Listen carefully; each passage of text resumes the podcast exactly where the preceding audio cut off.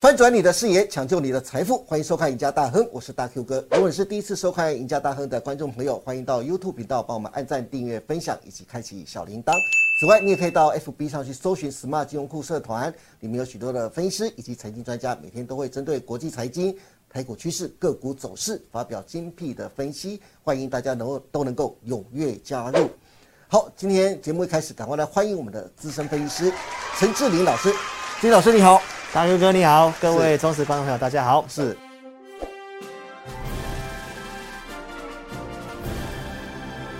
哎，郑老师，我又来了，我要帮四分代班来了。哎嗯对。不过上次啊，你对着我讲，男的也不错。是上次四分来呢，你又对他说，女的会更好。嗯，哎，这样子听起来，上次听起来四分吃味，这次呢听起来算是我吃味了。对哎，郑老师，嗯嗯，到底我们两个在你心目中的位置，到底是孰高孰低呀、啊，我两边都不是的。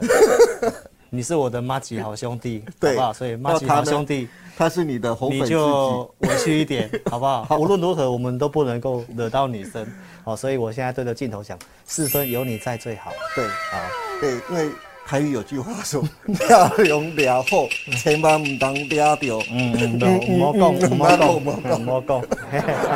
好，大家轻松一下”。。大家轻松一 下，OK。好，嗯金老师，除了刚才四分的话题之外，我今天特别想从国际财经的角度跟你聊一下台股跟美股的后市啊。好最主要是美国的联总会在上个礼拜，也就台北时间六月十六号的时候宣布升息三码，对让联邦基金利率来到百分之一点五到百分之一点七五啊，这是符合经济学家的预期。嗯七月份还有可能再升两码或三码哦。嗯此外，Fed 本月开始每个月会缩表四百七十五亿美金，对九月份缩表的规模将扩大到九百五十亿美金啊呢、对虽然这次升息是因为美国五月的 CPI 指数来到了百分之八点六，对嗯四十年的新高所致啊，但是市场却对联准会这一次升息三码的动作、啊、嗯多空看法不一。有人认为啊这更坐实了美国将步入衰退对，但也有人认为联准会开始用更大的力度为通膨降温，而且是符合市场预期的。嗯国际股市渴望逐渐展开反弹。嗯可是不晓得志林老师，你又是怎么去看美国升息这件事情？美国升息的这个部分啊，老师今天会用这个啊联准会的一个会议的记录内容，然后跟过去几次来跟大家做比较。好，那这一次的会议内容呢，啊，老师看到的是两好三坏，是两好三坏，满满球数。满球数的一个数字。对，究竟是打者要挥出去，还是要被 三振，还是被保送？哦，是其实有很多的情境啊。嗯，那其实这一次的升三码还蛮特别的哈、因嗯为过去升三码已经是一九九四年哇哦，蛮二十久了二十多年前的事情。嗯是那这个升三码的动作呢，其实真的也会让市场上，呃，就是有多空杂陈啊，因为这个是非常大的动作嘛。对。但是其实也大家也是最担心的就是通膨嘛。嗯。它展现说出要对抗通膨的这个决心。哦，那所以其实有人看好，有人看不好。对那我们今天还是客观的、哦、用一些东西来跟哦投资朋友分享哦。我待会跟你分享这个两好三坏嘛。是那我们先来谈一下这个缩表好了。好哦缩表老师在自己的直播节目有跟大家分享过嗯哈、哦。这次的缩表呢，其实它是选择到期，对，不再去买新的债券。嗯，它是一个比较温和式的缩表，那是先四百七十五亿啊，哦维持对三个月，后面到九百五十亿。那其实经过统计啊，嗯它是打算说在未来两到三年内要缩缩减大概呃两兆美元的一个资资产负债表。哇，那这个两兆美元其实刚好是这个银行美国银行回存给联准会的那个资金一点九兆，嗯哼，等于就是说把过剩的资金收回，哦，并不是在市场上外面的资金做收回，是所以这个缩表来讲的话，我觉得投资朋友不用太过度于哦用利空去解读，是哦，它是把过剩的资金做一个收回。那我们来谈一下这个所谓的良好伤坏是什么？因为大家最担心通膨，对，所以联准会这次的一个内容的用语，它有点改变。嗯，过去是说预期它会把通膨率慢慢的降到百分之二，对，但是现在改成致力于让通膨回落到二的目标。致力于这三个字，感觉就力度就不一样了。，对，它的是跟你展现它要打通膨的一个决心啊，是好让市场上对于这件事情不用太过于担心。嗯，那再来另外一个好的地方呢，就是从这里面我们可以看到，巴威尔先告诉你升三码不是常态。对，那上次他告诉你 应该就是升两码，三码不是选项。对，所以其实你看这个变化真的很大啦。对我觉得连我们分析师说要去预测这个东西，真的是有点它的困难度、哦。对，那会这么做当然是环境特殊嘛。嗯，但是他这次有清楚的给出一个目标。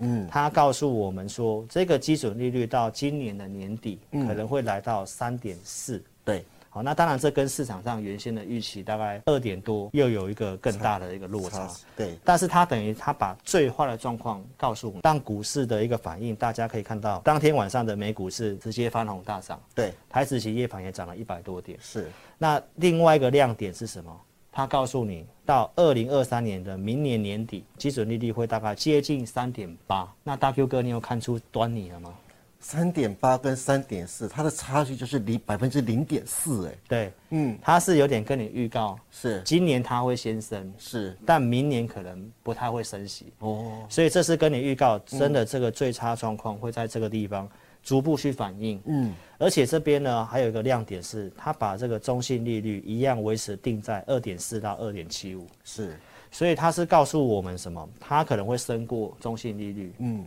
做紧缩，是，但是它后面可能会慢慢可能又呈现降息，哦，又回来中性利率。是，所以你现在会说坐云霄飞车啦，是，可能先上去又下来，嗯哼，啊，这是针对利率的部分。是，那他已经很明确给市场这样的一个指引了，好，所以当然就是市场去做一个消化，所以我觉得是嗯这不是坏事，好，这针对良好的部分。是那我们当然就要讲这个三坏的部分呃啊，呃，三坏的部分， 没错。那它这边其实把这个通膨率都上调了，对原先的这个预估是大概百分之四点三，对，那就把这个上调到五点二左右，而且预期整个通膨的部分可能到明年才会大幅度趋缓。是，所以已经跟你预告，今年都是属于一个高通膨的环境。嗯，好、那就是老师在节目上跟大家讲的，这个高原期会比我们预期还要更久。嗯，那同时呢，另外两个坏的就是他把失业率的预期做上升。对，原先是预估今年跟明年都不会变，对都会在三点五。那现在已经是哦调升到三点七，那明后年个别上修到三点九跟四点一。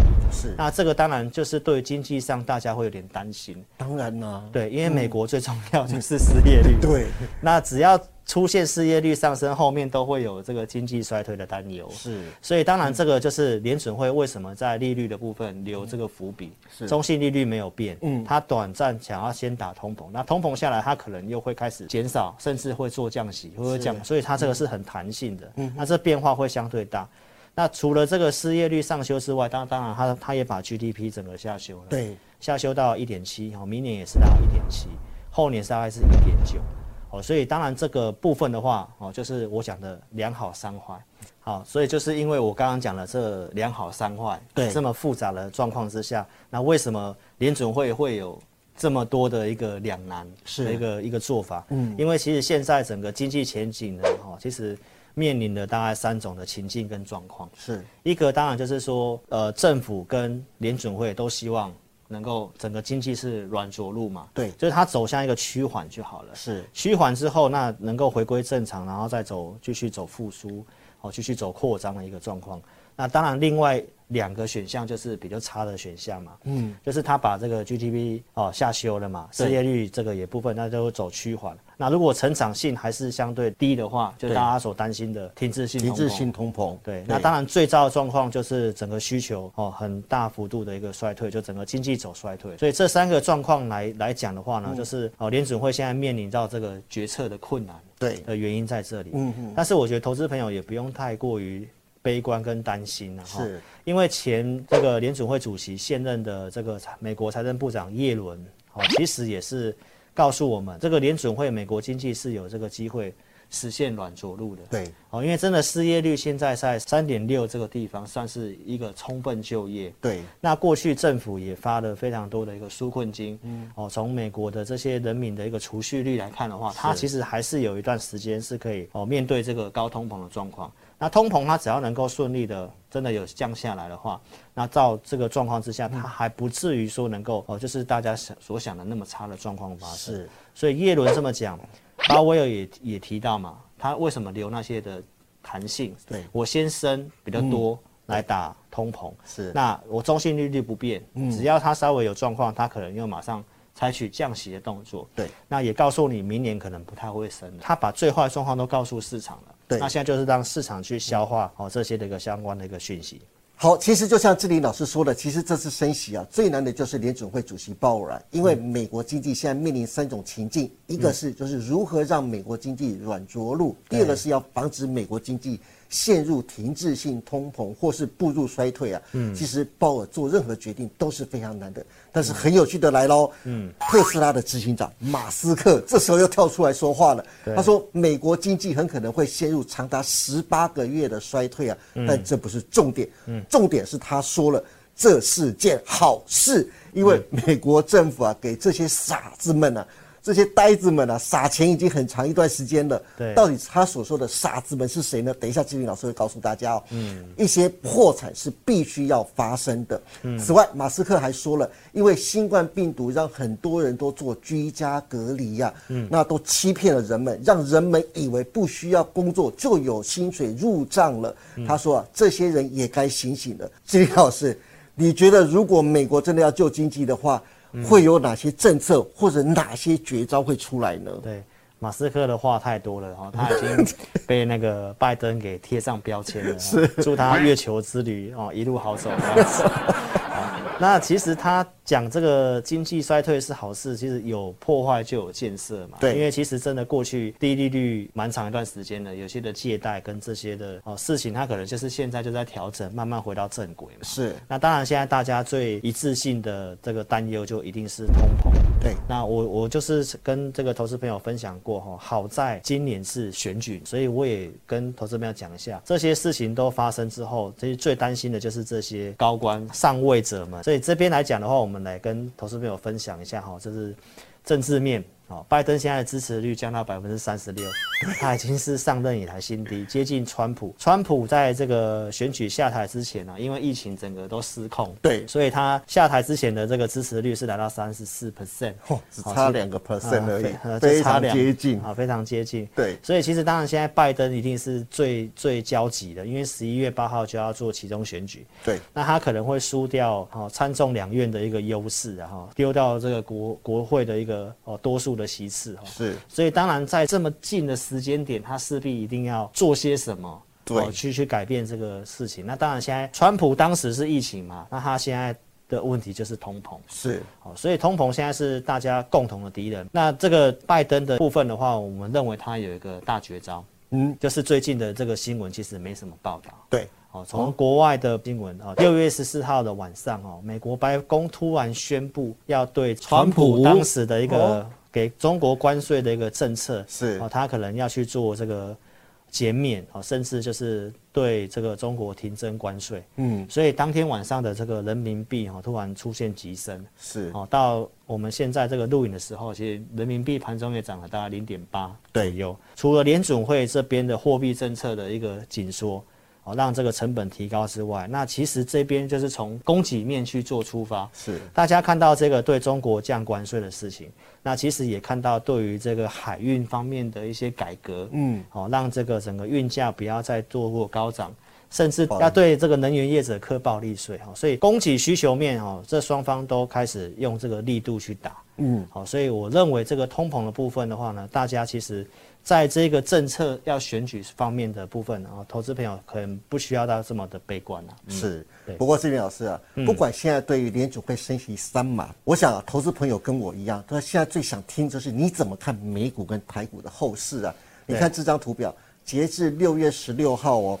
美股四大指数除了纳斯达克跟费半指数最弱跌入熊市之外，现在连标准普尔五百种指数也都跌到熊市当中了。雅股里面现在只有韩股从高点到现在是跌入到熊市，相对比较弱势。嗯，那志颖老师，那台股呢？投资朋友最关心的台股，能不能请你来分析一下美股跟台股接下来是否有反弹的机会呢？华尔街这边也有一些专家提到，嗯，落底要看到一些征兆跟现象。是第一个当然就是所谓恐慌指数，对哦，大家就认为说，如果它到非常恐慌，如果飙到四十五或更高的话，是那很有可能就是恐慌到顶，哦就是很悲观的时候。嗯是那目前在三十出头左右。对，那其实这个恐慌指数哈、哦，过去在三十以上，